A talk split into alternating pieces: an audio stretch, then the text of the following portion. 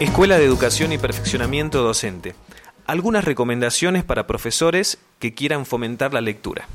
Bueno, lo primero que tendríamos que trabajar es el nivel de la fluidez lectora. O sea, los chicos tienen que resolver el nivel piso básico de la lectura, lo que quiere decir que tienen que leer de corrido a primera vista.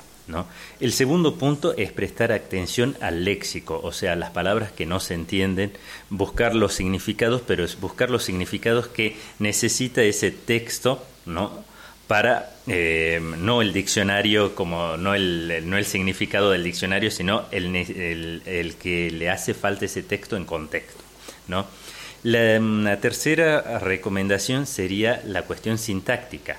O sea siempre eh, pensamos en la sintaxis en términos de mm, análisis de oraciones y en realidad qué es lo que pasa cuando uno presta atención a las palabras cada palabra proyecta la sintaxis. O sea vos tenés un verbo como dar ¿no? y yo te digo Juan dio un regalo y si no te digo a quién dio el regalo, esa eh, oración no está sirviendo porque no está completando el sentido.